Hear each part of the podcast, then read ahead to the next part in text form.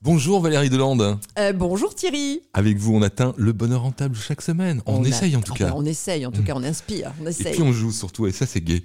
On va taper le carton. Exactement. Comme à chaque fois, on va démarrer avec le jeu du menteur. C'est ça. Hmm.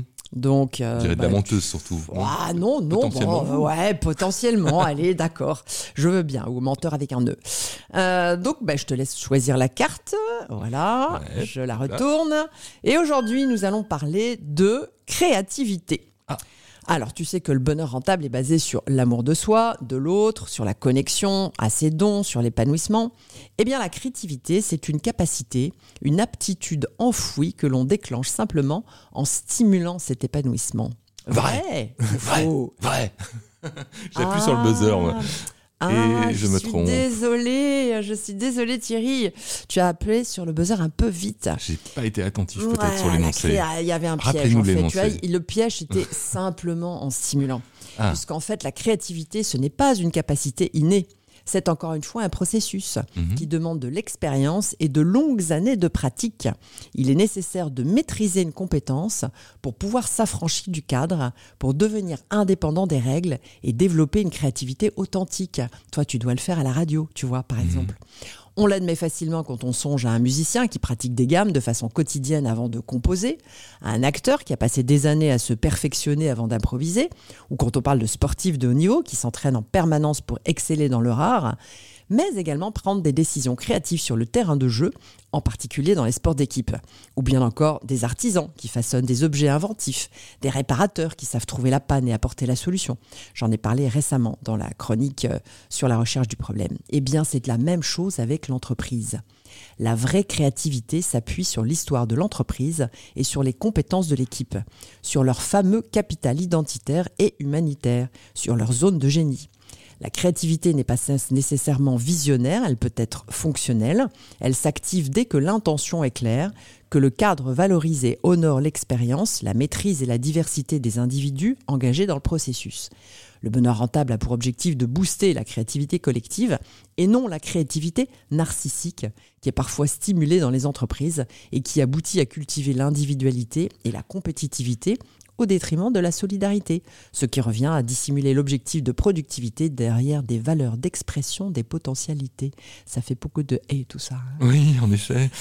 Allez, on va euh, bah, taper le jeu de la réussite tout de suite, euh, forcément avec peut-être un exemple d'activation de créativité. Exactement, une carte de mon jeu. Eh bien, je vais te parler d'une entreprise de recherche en biotechnologie qui s'appelle Genoskin. Elle est issue d'un essaimage du CNRS et d'une université toulousaine où le docteur Descargues a développé en 2009 des modèles de tests in vitro de peau humaine avant de fonder son entreprise en 2011. La technologie brevetée permet de garder des échantillons de peau en état de survie dans une matrice biologique pendant une semaine.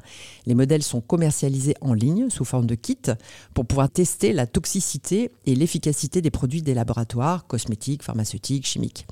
L'entreprise toulousaine a ouvert un second centre de production à Boston en 2018, preuve du succès de cette technologie. J'ai accompagné le business développement de Genoskin pendant quelques années. C'est une entreprise dont l'intention est claire. Développer une solution pour minimiser la participation involontaire des animaux aux expérimentations.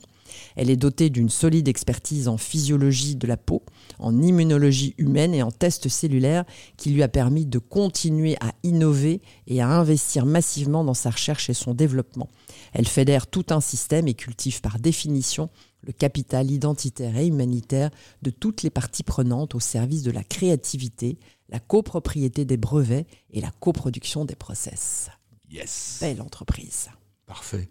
Le jeu des mots à présent Le ah. jeu des mots. Alors, j'ai choisi de te lire un extrait du livre L'ego et l'ennemi de Ryan Holiday, qui montre comment nous pouvons gérer et apprivoiser cette bête intérieure avant qu'il ne nous détruise. Voici l'extrait.